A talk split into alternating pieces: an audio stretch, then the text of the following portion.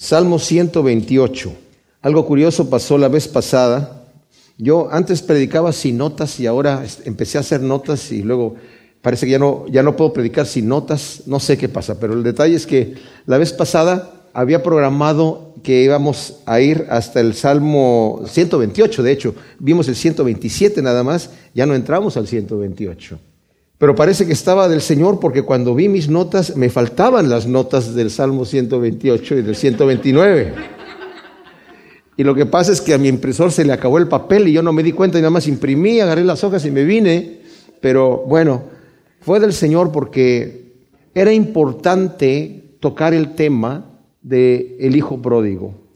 Vimos que el Salmo 127, a partir del versículo 3 nos dice, aquí herencia de Yahvé son los hijos y una recompensa el fruto del vientre. Como saetas en manos del valiente, así son los hijos habidos en la juventud. Cuán aventurado es el varón que llena su aljaba de ellos, no será avergonzado cuando hable con sus enemigos en la puerta.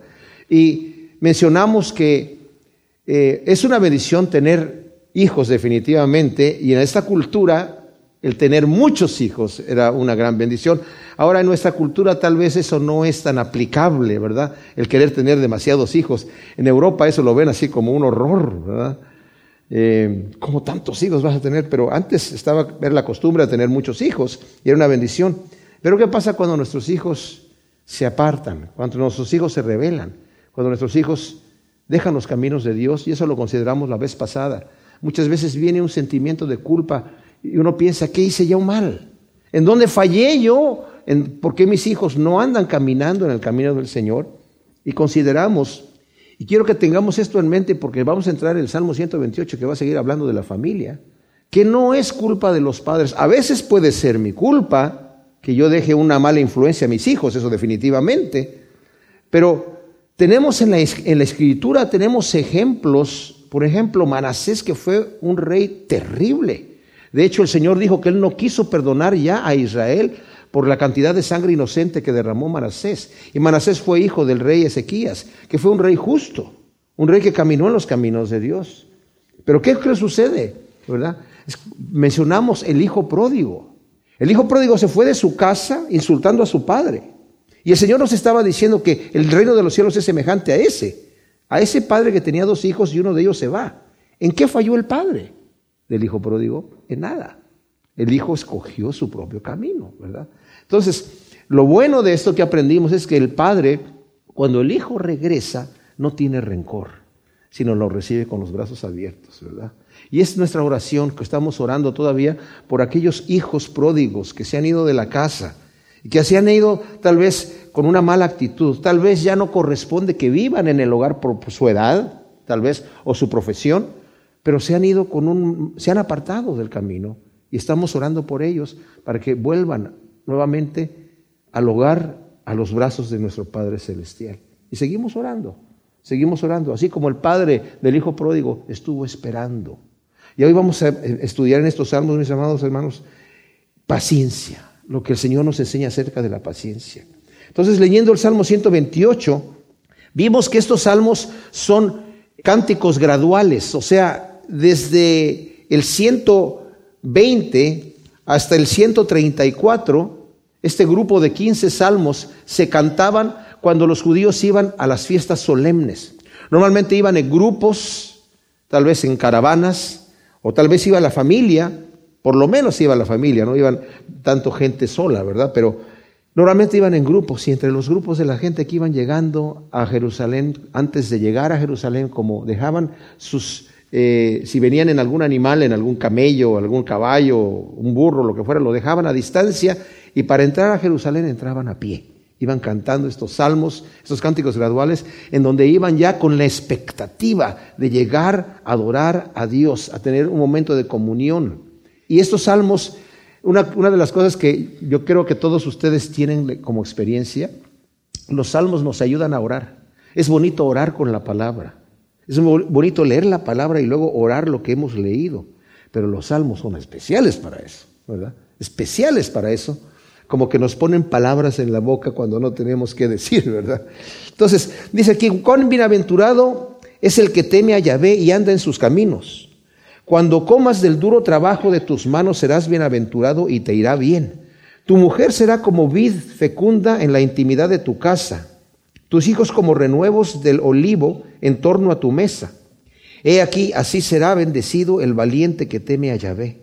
Desde Sión te bendiga Yahvé, y veas el bien de Jerusalén todos los días de tu vida, y veas a los hijos de tus hijos. Paz sea sobre Israel.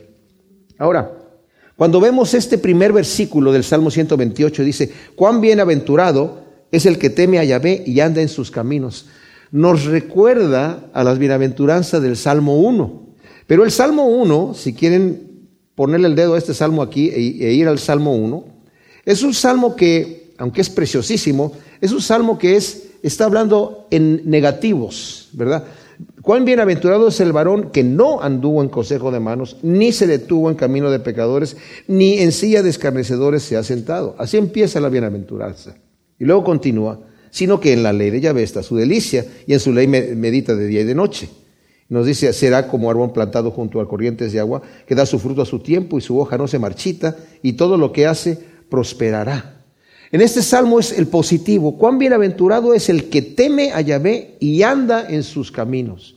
El temor a Dios. Esto, esto es este versículo lo que está diciendo, el que pone en primer lugar a Dios en su vida. Qué bienaventurado es la persona que le da a Dios en su vida el primer lugar. Cuando comas el duro trabajo de tus manos serás bienaventurado y te irá bien. Aquí vemos el temor de Dios en contraste con el terror. No nos está hablando aquí de un terror. Dice eh, Charles Spurgeon, este es el temor del cristiano ahora, un temor que inspira la reverencia por la majestad, la gratitud por las misericordias, el temor de desagradarle, el deseo de su aprobación, el temor de, no del pesar, sino del amor, que se retrae instintivamente de hacer nada que pueda contristar a Dios u omitir nada que pudiera honrarle. O sea, es un temor reverente, donde dice, Señor, yo no te quiero ofender, tengo temor. No es un terror. Alguien también escribió y dijo, si solamente tú sirves a Dios porque te quieres librar del infierno, no has encontrado, no has llegado a tener una relación con el Señor positiva. Porque cuando yo sirvo a Dios, cuando yo me acerco a Él, tiene que ser algo porque yo tengo ese deseo. David, vemos que él tenía un deseo de acercarse al Señor. Y por eso en sus salmos habla de una intimidad, ese temor de andar en los caminos de Dios, de, de, querer hacer lo que Dios quiere para mí. Cuando nosotros conocemos a Dios de esa manera, sabemos que Dios quiere para nosotros lo mejor. Y lo único que el Señor nos ordena es para apartar nuestro pie del mal de lo que me destruye. Qué terrible es cuando el hombre cierra sus ojos y como dice Juan 3, esta es la condenación que los hombres Amaron más las tinieblas que la luz y no trajeron sus obras a la luz para que no fueran reprendidas. Qué necio es quedarse con la enfermedad. Qué necio es quedarse creyendo en la mentira, confiarse en que si yo me escondo de la realidad, yo puedo cambiar la realidad y puedo llamar a lo malo bueno y que se torne bueno. La escritura nos advierte, hay de los que a lo bueno le llaman malo y a lo malo bueno. No se torna así porque yo lo quiera decir. No porque yo diga, yo quiero seguir viviendo en mi pecado porque eso es lo que yo quiero, porque es bueno. No, el pecado me destruye. El, fin del pecado es muerte. Dice la Escritura, no te engañes. Dios no puede ser burlado. Si siembras para tu carne vas a cegar corrupción, muerte. La paga del pecado es muerte. No solamente porque Dios dijo, yo quiero que la paga del pecado sea muerte. El pecado es errar. En cambio, el Señor nos está guiando hacia la vida. Yo tengo la convicción, o sea, yo me maravillo cuando pienso en la naturaleza de Dios. Dios es santo, completamente santo. Yo tengo una forma de pensar tal vez un poco loca, pero a veces me he pensado, Señor, tú habitas fuera del tiempo y del espacio, tú siempre has existido. Yo no puedo entender el concepto de que Dios siempre existió. Y una vez me quedé pensando, ¿y Dios siempre fue santo? Y me quedé pensando, si Dios no hubiese sido siempre santo, se hubiera autodestruido porque el mal te autodestruye. Entonces dice aquí, bienaventurado el hombre que teme a Yahvé. Lo teme para no, como dijimos aquí, no quiero ofenderlo, no quiero hacer nada que contriste a Dios. Quiero hacer todo, ojalá que lo honre, que viva yo de acuerdo a lo que Él quiere. Y luego aquí viene un un resultado de andar en el camino y en el temor de Dios. Cuando comas del duro trabajo de tus manos serás bienaventurado y te irá bien. Qué delicioso es disfrutar del duro trabajo arduo hecho en honestidad y en el temor de Dios. La escritura nos advierte, Pablo dice en 2 de Tesalonicenses 3, el 6 al 12, está hablando acerca de la gente que estaba abusando, porque en aquel entonces, como empezaron a tener en las iglesias las cosas en común, en Jerusalén vendieron sus propiedades y tenían todas las cosas en común, pero las otras iglesias tenían fiestas ágape, en donde compartían, la gente que tenía mucho dinero, compartían con los que no tenían. Y tenían estas fiestas, las tenían todo el tiempo, y había gente que abusaba de esto y no trabajaban. Y llegaban solamente a sentarse y a comer y no trabajaban. Entonces, el apóstol Pablo, eh, para corregir estas anomalías, escribe a los tesalonicenses diciéndoles que tienen que tener cuidado de vivir honradamente. Dice, os ordenamos, hermanos, en el nombre del Señor Jesús, estoy leyendo 2 Tesalonicenses 3:6 en el nombre del Señor Jesús el Mesías, que os apartéis de todo hermano que viva desordenadamente y no según la enseñanza que recibieron de nosotros, porque vosotros mismos sabéis de qué manera debéis imitarnos. Pues no vivimos desordenadamente entre vosotros, ni comimos de balde o gratuitamente el pan de nadie, sino que trabajamos con afán y fatiga de noche y de día para no ser gravosos a ninguno de vosotros no porque no tengamos derecho, sino para darnos nosotros mismos a vosotros como ejemplo, a fin de que nos imitéis. Porque aun cuando estábamos con vosotros os ordenábamos esto, si alguno no quiere trabajar, tampoco coma. Pues hemos oído de algunos entre vosotros que viven desordenadamente sin ocuparse de ningún trabajo, sino que se entrometen en lo ajeno. A los tales ahora ordenamos y exhortamos en el Señor Jesús, el Mesías, que trabajando con tranquilidad coman su propio pan. Bienaventurado el varón que dice aquí, cuando comas el duro trabajo de tus manos serás bienaventurado y te irá bien. Ahora, otra cosa que pasaba en Israel, una costumbre, no solamente en Israel, en el oriente, era que las guerras se acostumbraban a hacer después de la cosecha. Había una época de cosecha. Y se imaginan ustedes los que estaban trabajando la tierra, están esperando todo un año para el fruto que se les va a dar de todo el año. Y después de la cosecha, los reyes salían a la guerra, había una época de la guerra, y salían a la guerra para que al que derrotaban le robaran toda la cosecha, ¿se imaginan ustedes? O sea, trabajé todo el año y se robaron todo lo que yo traje. Entonces, eh, aquí está garantizando, el que teme al Señor va a disfrutar del arduo trabajo, del duro trabajo de sus manos. El Señor nos protege en estas cosas, como el Señor también le garantizó a Israel, si ustedes andan en mis caminos, van a tener paz, van a estar bien, yo los voy a proteger, yo voy a ser su escudo. Tu mujer será como vid fecunda en la intimidad de tu casa, tus hijos como renuevos de olivo en torno a tu mesa. Como dije, la cultura era que la mujer entre más hijos tenía, más bendecida era. La mujer que no podía tener hijos se le consideraba como se la apartada, como maldita de Dios casi, ¿verdad? Y la miraban la gente así como no puede tener hijos, uy, vete para allá, ¿verdad? En esa cultura. Pero dice, tus hijos como renuevos del olivo en torno a tu mesa. Qué bonito es cuando hay una familia en donde se pueden sentar a comer. Ya en nuestra cultura casi no sucede eso, ¿verdad? Pero sería, sería es muy agradable cuando eso sucede. Y les digo, eh, los olivos cuando se hacen viejos, de las raíces empiezan a salir los brotecitos de los nuevos olivos. Entonces lo que está diciendo aquí, ¿verdad? Van a ser como esos olivos jóvenes que están haciendo a la raíz.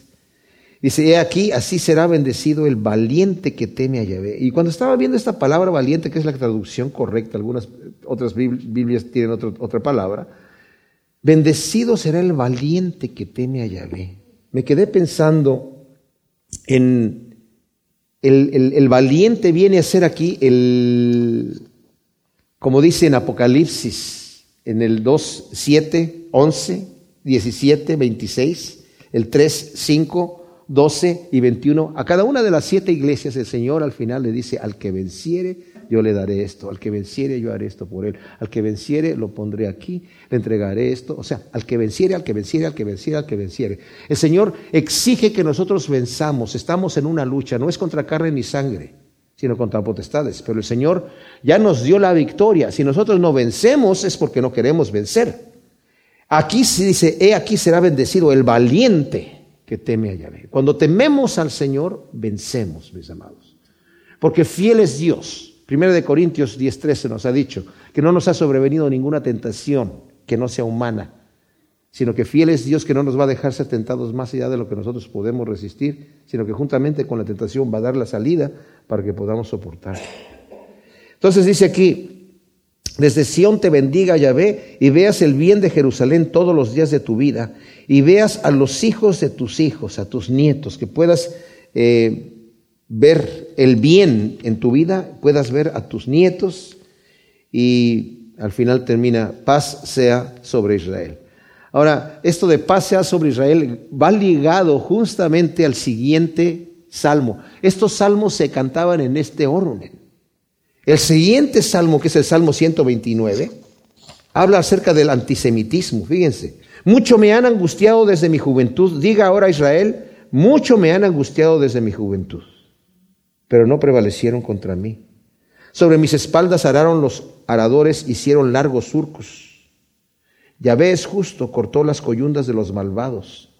Sean avergonzados y vueltos atrás los que aborrecen a Sión. Sean como hierba del terrado que se seca antes de brotar, que no llena la mano del segador, ni la brazada del que agavilla. Ni le dicen los que pasan, la bendición de Yahvé sea sobre vosotros. Os bendecimos en el nombre de Yahvé. El versículo 1 y 2 hablan acerca del antisemitismo. Mucho me han angustiado desde mi juventud. Diga ahora Israel, mucho me han angustiado desde mi juventud, pero no prevalecieron contra mí. El antisemitismo es obra de los enemigos del pueblo de Dios. Y así como han aborrecido a los judíos sin causa, solamente porque son el pueblo que Dios escogió, que es una labor que Satanás pone en aquellos que se dejan, ¿verdad? Para que aborrezcan a los judíos. Ahora también los que aborrecen al pueblo de Dios aborrecen a los cristianos. ¿Se han dado cuenta que los ataques principales que hay de los ateos. Como este señor Richard Dawkins, que lo, hemos mencionado varias veces, solamente ataca a los cristianos, no se pone a atacar a otras religiones, solamente son los cristianos los que son su foco de atención para burlarse y para blasfemar. Vemos a Faraón queriendo exterminar al pueblo de Dios cuando se empezaba a ser fuerte en Egipto. No hizo nada el pueblo de Dios, estaban trabajando como estaban trabajando, y él solamente porque tuvo un temor es decir, están más fuertes que nosotros, no se nos vayan a, revelar. Vamos a, necesito aniquilar todo varón que vayan haciendo que lo tiren al río. Y fue ahí donde Moisés fue echado al río también y vimos. Amán, en el libro de Esther, también quiso destruir a los judíos. Después vemos nosotros a Hitler también. Y saben que hay un, ese espíritu antisemitista es, es terrible. Yo estaba leyendo y me da pena esto, ¿verdad? Porque Lutero fue un reformador tremendo, pero era antisemita este señor. Persiguió muchos judíos y escribió acerca de ellos y con insultos de una manera que dice uno, oye, pero yo me acuerdo que escuché a un, señor, eh, un pastor, que decía, este señor dice, ¿por qué? ¿Por qué aborrecía a los...? Dice, bueno, él no creía en volver a bautizar a la gente, ¿verdad? Era, no creía que se debían volver a bautizar. Su, su, reforma fue eh, no completa, parcial nada más. Y le dijeron, bueno, ¿y tú no, pero tú no bautizarías a una persona que no haya sido cristiano? Sí, ¿y a un judío lo bautizarías? ¿Y saben qué contestó? Sí lo bautizo, pero lo dejo debajo del agua. ¡Wow! Qué tremendo, ¿no? ¿De dónde viene eso? Y como escuchaba a esta persona que estaba compartiendo, ¿te imaginas que te digan, ¿sabes qué? Te vamos a matar, ¿por qué? Porque eres peruano. Pero hay una razón específica, sí, eres peruano. Pero algún eres de Perú, por eso te tenemos que matar. ¿O por qué? Porque eres de Guatemala. ¿Pero por qué? Porque eres de Guatemala. ¿Por algún motivo? Sí, eres de Guatemala. ¿O porque eres de México? ¿O porque eres de Puerto Rico? Bueno, nada más por eso. No tiene sentido, ¿verdad? No tiene ningún sentido y es solamente obra de Satanás.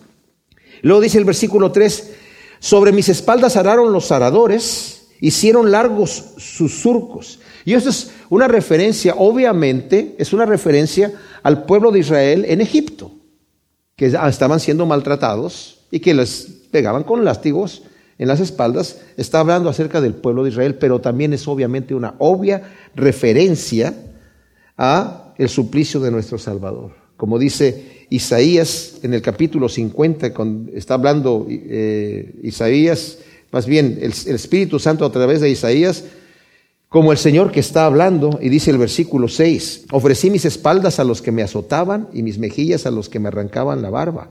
No aparté mi rostro de injurias y escupitajos, pero Adonai Yahvé me ayudará, por tanto no estoy abochornado o avergonzado, por eso he puesto mi rostro como un pedernal y sé que no sería avergonzado. O sea, el Señor se fue con todo, ¿verdad? Y obviamente esto es una referencia también al suplicio de nuestro Salvador. Yahvé es justo cortó las coyundas de los malvados.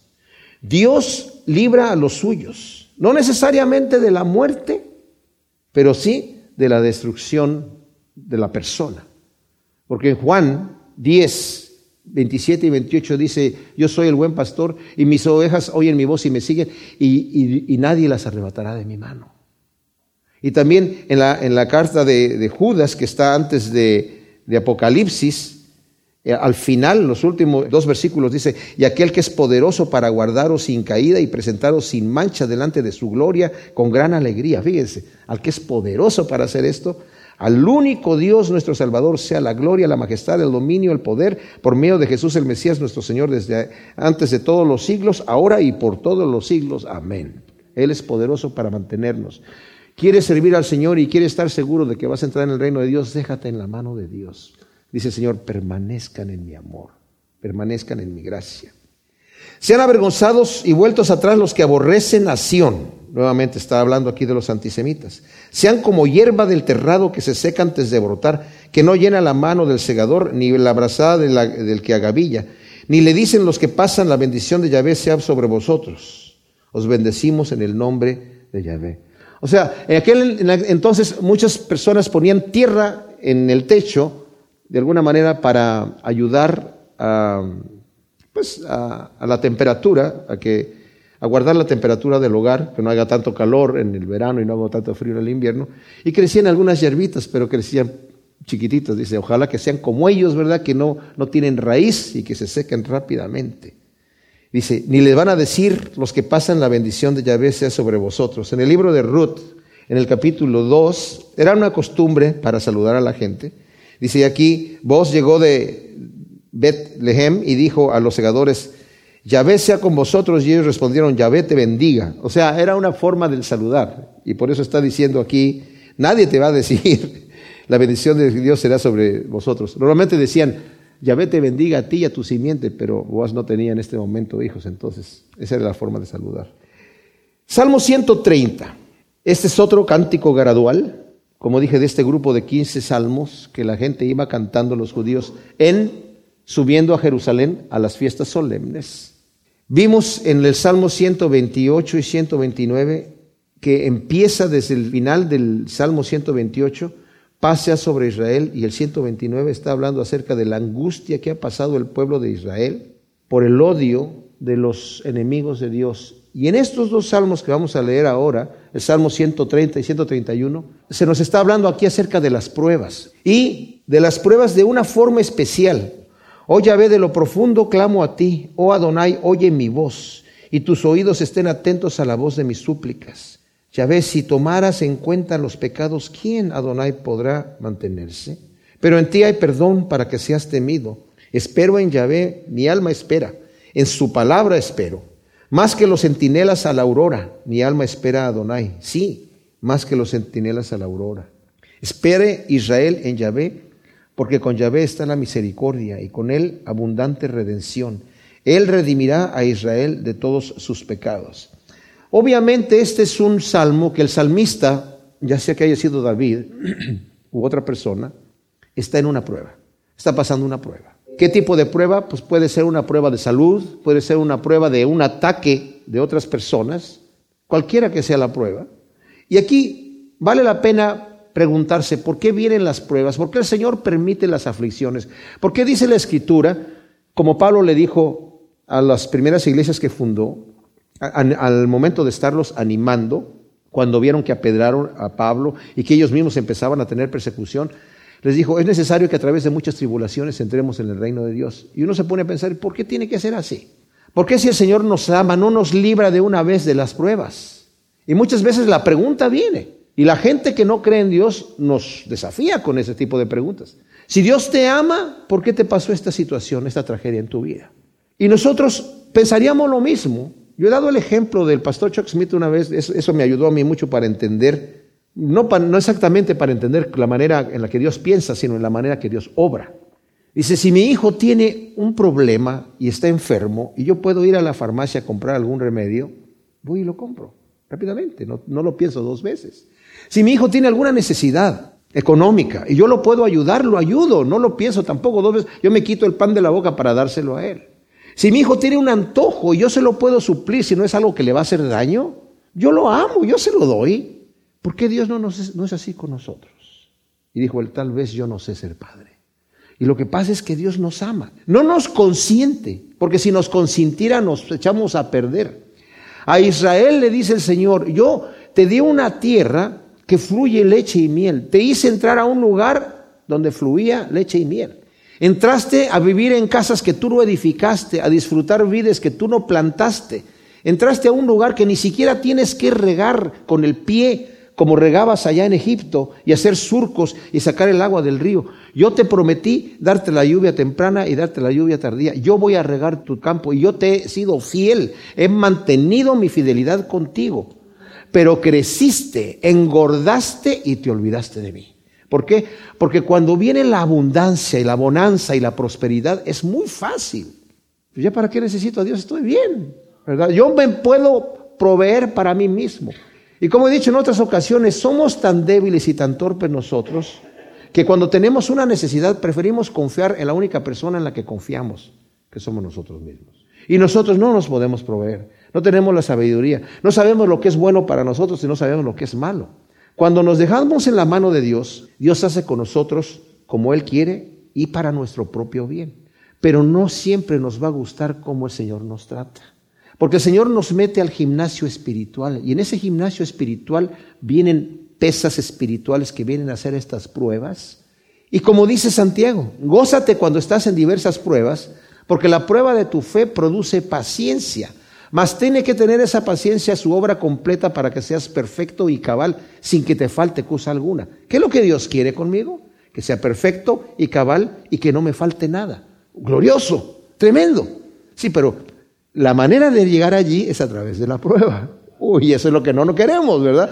Porque no nos gustan las pruebas, a nadie le gustan las pruebas, nadie dice, que Señor, que venga otra aquí, ¿verdad? No. Y, como dije yo, Puedo entender cómo Dios obra, pero no puedo entender por qué obra de esa manera. Job era varón perfecto y recto, temeroso de Dios y apartado del mal.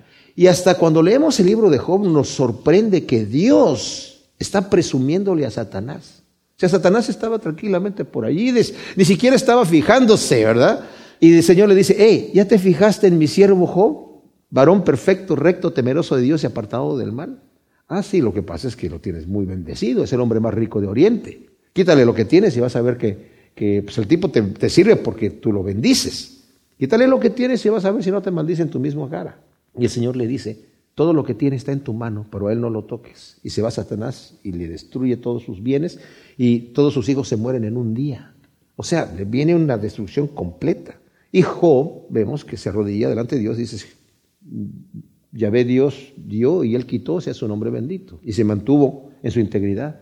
Y nuevamente el Señor le vuelve a decir a Satanás, ¿ya viste a mi siervo Job, varón perfecto y recto, temeroso de Dios y apartado del mal, íntegro en todos sus caminos? Que mantiene su integridad aunque tú me incitaste a hacerle ese daño. Y le dice bueno, lo que pasa es que está totalmente sano, no me permitiste tocarlo. Cualquiera daría todo lo que tiene por su salud. Deja que lo toque yo en su carne y vas a ver si no te maldice en tu propia cara. Y el Señor le da permiso que vaya y lo toque en su físico, en su carne, con la única prohibición de no quitarle la vida.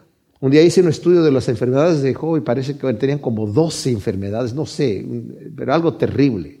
Triste, su condición era terrible, era físicamente se veía mal, olía mal, se sentía mal constantemente con pesadillas, con ardores, con dolores, con muchísimas cosas. Y llega el momento en donde Job, cuando vienen sus amigos a visitarlo y lo ven tan terrible que ni lo reconocen, Su esposa lo dejó, lo dejaron sus sirvientes, todo el mundo lo abandonó. Sus amigos empiezan a atacarlo. Y él dice, ojalá que me muriera. Yo no sé por qué Dios me está enviando esto. Yo quiero que Dios, yo si quisiera hablar con él para que él me explique, yo, por qué si he sido íntegro me mantiene aquí. Los amigos le empiezan a decir, lo que pasa es que te has portado mal, porque mira, al que se porta bien Dios lo bendice y lo prospera, y tú, al que se porta mal, Dios lo maldice y lo arruina. Mira cómo estás. Yo no he hecho nada. Dios es injusto conmigo. No sé por qué me está tratando así. Yo quisiera hablar con él a ver qué me va a responder. Bueno, viene la discusión con sus amigos y al final el Señor se aparece. Y le dice, ok, hijo, ¿quieres que yo hablar conmigo? No, ya no, Señor. No, sí, cómo no. Vamos a hablar. Pero quiero saber si tienes la mente para entablar una conversación a ese nivel, para que tú puedas entender por qué yo te estoy enviando estas pruebas. Y el Señor le empieza a preguntar a Job, explícame cómo está la tierra suspendida en el espacio, por qué mide lo que mide, explícame Job, por qué hice yo los animales que hice, porque yo tengo piedras preciosas escondidas en la tierra que nunca nadie las va a sacar, explícame estas cosas. Y Job no puede explicarle nada. Y podríamos pensar, bueno, ya voy llegando al final del libro de Job y voy a encontrar la respuesta. No hay respuesta. El Señor no le da una respuesta porque Job no la puede entender. Pero Job dice, Señor, yo te había, había oído de ti. Yo estaba hablando lo que no entendía. Porque hay cosas que son sublimes para nosotros, mis amados, que no las vamos a entender jamás. Y aquí, estas pruebas que vienen aquí, es para que del fondo del corazón clamemos a Dios. Porque así como la abundancia y la bonanza y la prosperidad nos aparta de Dios, las pruebas, ¿saben qué? Cuando estamos en pruebas, nos acercamos a Dios nos acercamos a Dios, porque necesitamos su ayuda. ¿Se acuerdan ustedes de Jacob? Jacob ya sabía que había sido escogido por el Señor. Ya sabía que el Señor lo había, sido, lo había escogido. Pero ¿qué hace? Juega un truco con su hermano y lo engaña para que le diera su primogenitura. Y después de que el, hermano tontamente le dice que sí, ok, quédate con la primogenitura, cuando el padre va a bendecirlos, se disfraza de su hermano porque el padre ya se había quedado ciego y lo toca. Esaú era muy velludo y él era, eh, Jacob era lampiño. Se puso pelo de cabra. ¿Se imagina qué velludo estaba Esaú? O sea, pelo de cabra. wow. Como chupacabras, yo me imagino de haber estado.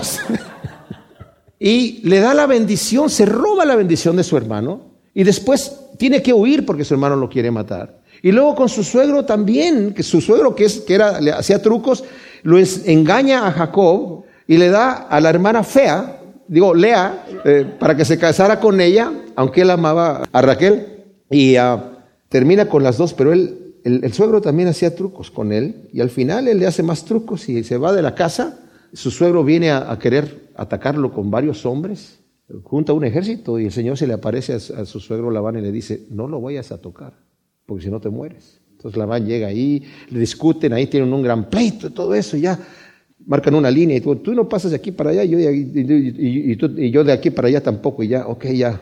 Se pelean y se separan, ¿verdad?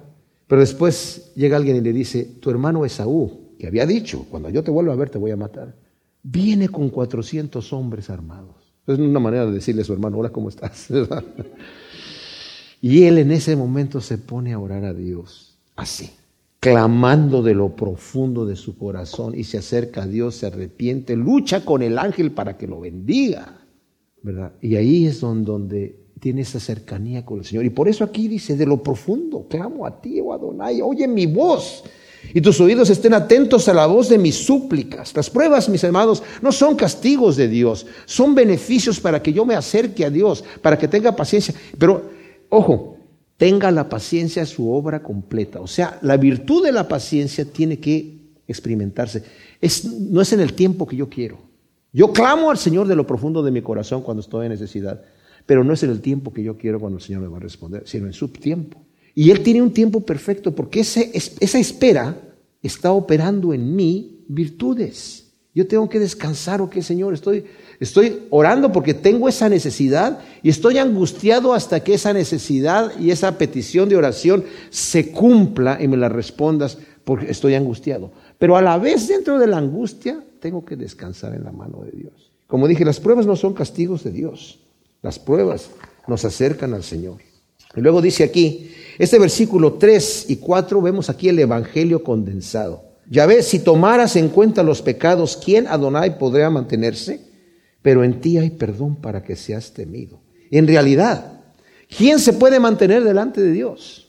Nosotros tenemos a veces un mejor concepto de nosotros mismos que el que Dios tiene. Nosotros cuando caemos en pecado decimos, ¿cómo pude yo haber hecho eso? Pero ¿cómo pude yo haber hecho esa situación? ¿Por qué dije lo que dije? ¿Por qué hice lo que hice? Pero ¿cómo pude yo haber caído en semejante situación? Y delante de Dios estamos así, Señor, ¿cómo? El Señor me dice, yo ya sabía que ibas a caer así.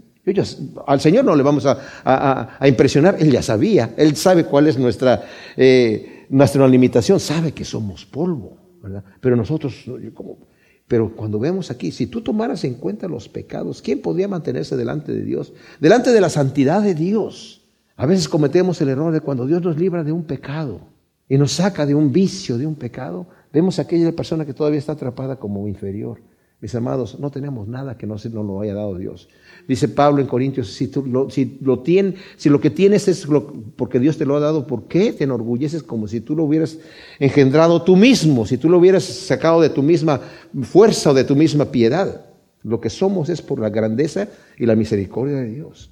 Pero en ti dice, hay perdón para que seas temido. Vemos aquí la culpabilidad del hombre en el versículo 3.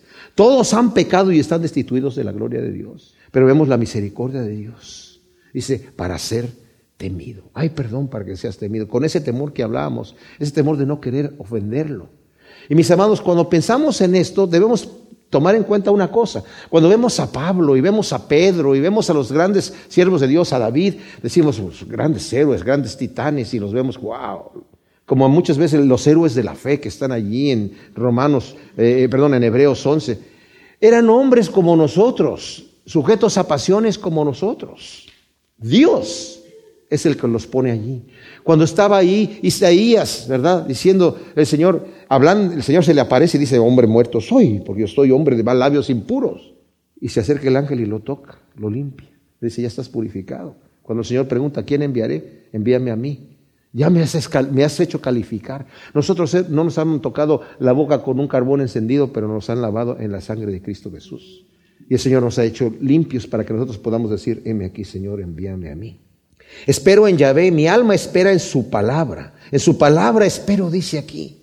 En su palabra espero. En los momentos de prueba y dificultad esperamos de Dios la luz de la vida.